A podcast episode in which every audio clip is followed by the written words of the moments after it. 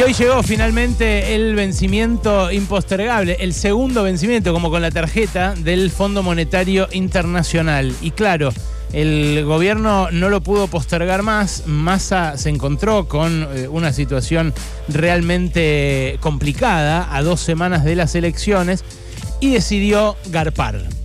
Vos me preguntás, eh, ¿era la única alternativa? No, la de hoy no era la única alternativa a garpar. Y te digo por qué, porque el Fondo Monetario le volvió a correr el arco a Massa. El viernes lo que anunciaron como un acuerdo en realidad no es más que una promesa, una promesa para después de las pasos. Y cuando yo consulté el viernes por la tarde qué iban a hacer con el vencimiento de hoy, dado que en general los países en crisis como el nuestro, en situación de tanta fragilidad como el nuestro, no se desprenden así nomás de 3 mil millones de dólares para pagar un vencimiento de deuda sin garantías de que eso le vaya a volver.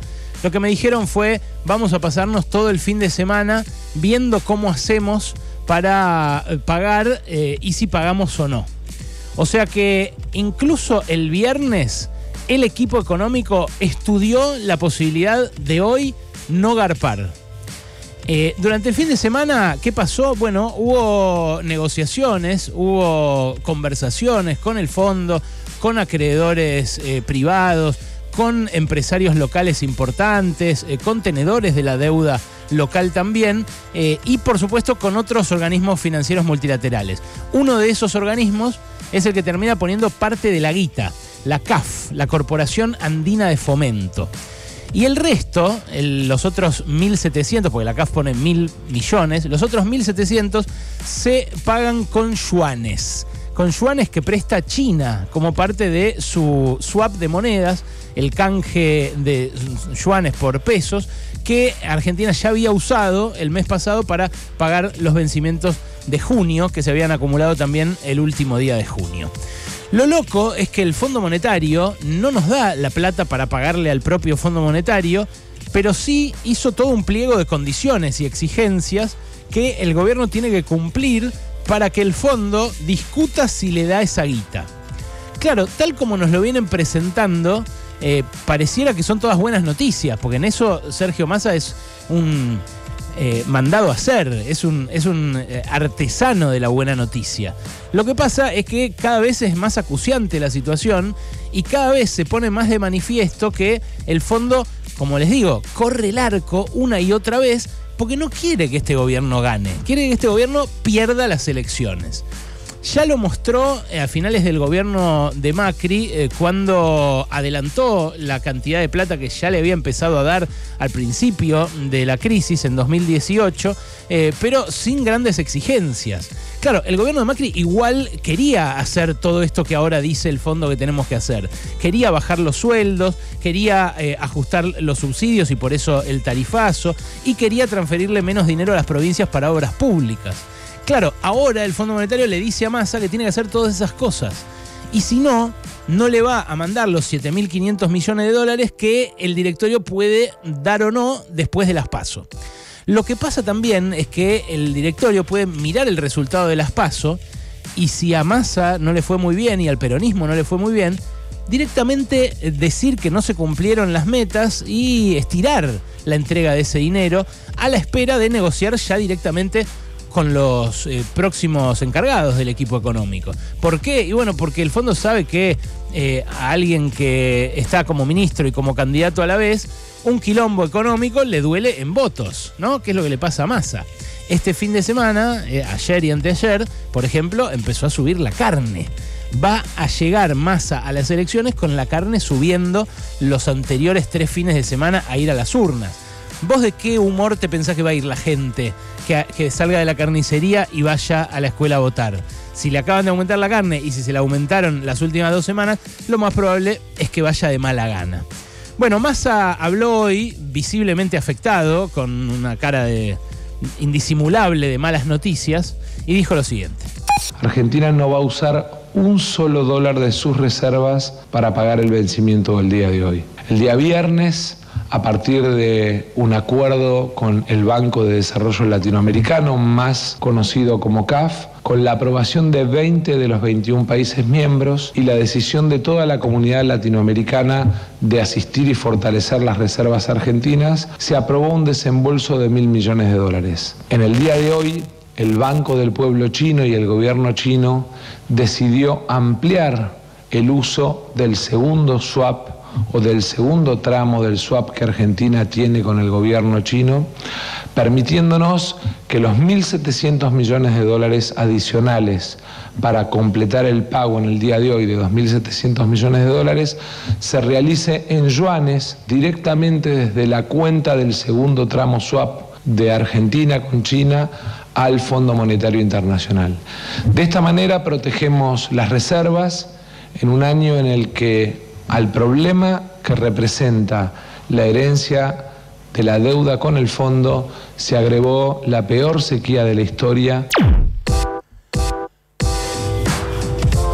Lo que dice Massa de que la sequía eh, empeoró todos los planes para este año es así, es cierto, pero lo impresionante es que el Fondo Monetario, en el documento que sacó el viernes, diga que la meta de déficit fiscal, la meta de reducción de déficit fiscal para todo este año 2023, sea la misma que antes de la sequía.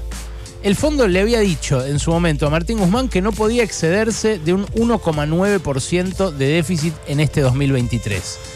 Cuando aparece la sequía, el gobierno le empieza a decir, mira, voy a tener más déficit. ¿Por qué? Y porque no estoy recaudando la guita de las retenciones. No estoy recaudando tampoco los impuestos de todo ese movimiento que no se hace porque no hay cosecha. Entonces el fondo empieza a decir, no, me parece que vas a tener que mantener la misma pauta, vamos a ver, vemos, revisamos. Y el viernes ratifica que hay que mantenerla. Con lo cual, para llegar al mismo déficit recaudando mucho menos, hay que recortar más gastos. ¿Esos gastos dónde se van a recortar? Bueno, el fondo lo dice. Tiene que ser en subsidios, por lo cual tiene que aumentar las tarifas más de lo que ya aumentaron en este 2023. Hay un montón de gente compartiendo sus facturas de luz y de gas en las redes sociales. Algunos pagaban 2 lucas el año pasado y pagan 7 este año. Claro, ¿hay que subirlas más todavía, las tarifas? Bueno, para el Fondo Monetario sí a la vez que hay que bajar los sueldos, a la vez que hay que bajar de las listas de beneficiarios de programas sociales a los que para ellos no tienen que recibirlos, y a la vez también que hay que dejar de mandarles a las provincias plata para obras públicas. Claro, todo esto eh, podría ser entendible si el fondo te da guita. Pero si no te da guita y vos pagás igual endeudándote con otros, es más, endeudándote con la Corporación Andina de Fomento, que es un organismo pensado eh, para eh, que se financie obras de infraestructura, obras en contra del cambio climático, obras para el desarrollo, no una cuota de un crédito con el Fondo Monetario.